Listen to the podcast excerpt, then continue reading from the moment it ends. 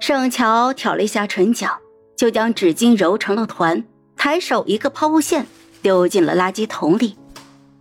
大家陆陆续续起床，昨天抽的千纸鹤任务从今天开始就要计时了。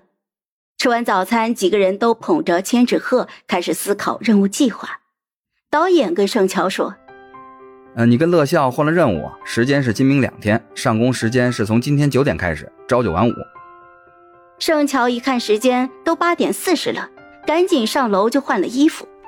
乐笑还是觉得心里过意不去，就哒哒哒的跟了上去，杵在门口就说：“乔乔，你要是有什么做不了的，一定要给我打电话，我带他们过来帮你。”行嘞，昨晚的火锅料都在冰箱里，加点水煮一下就可以了。只是菜没了，肉在急冻室里，现在就可以拿出来解冻一下。菜在橱柜下面的格子里。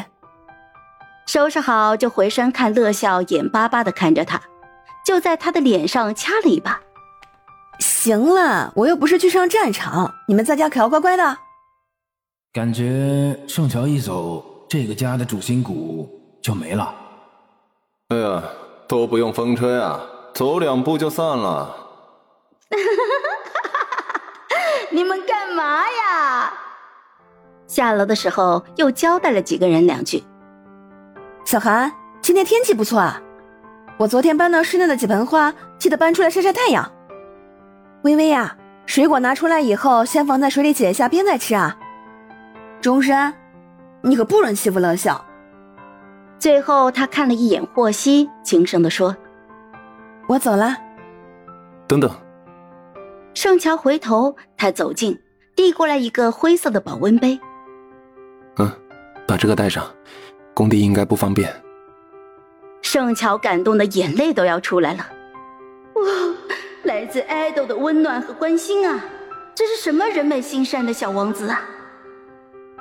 他一脸感动的就接过了水杯，又跟诗轩打了个招呼，祝他一会儿一路顺风，就美滋滋的出门上工了。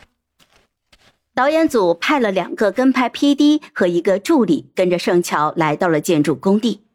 早就打过了招呼，保安远远的就在门口敬礼。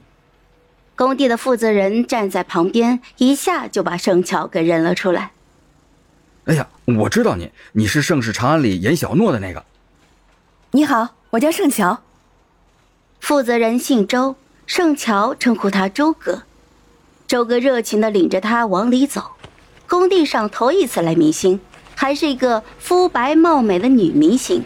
工人们都丢下手里的活，跑来围观。周哥就呵斥道：“看什么看？都给我回去干活去！”盛乔戴好了安全帽，朝四周笑了笑。修碾的工人们被他笑得是一哄而散。任务还真是搬砖。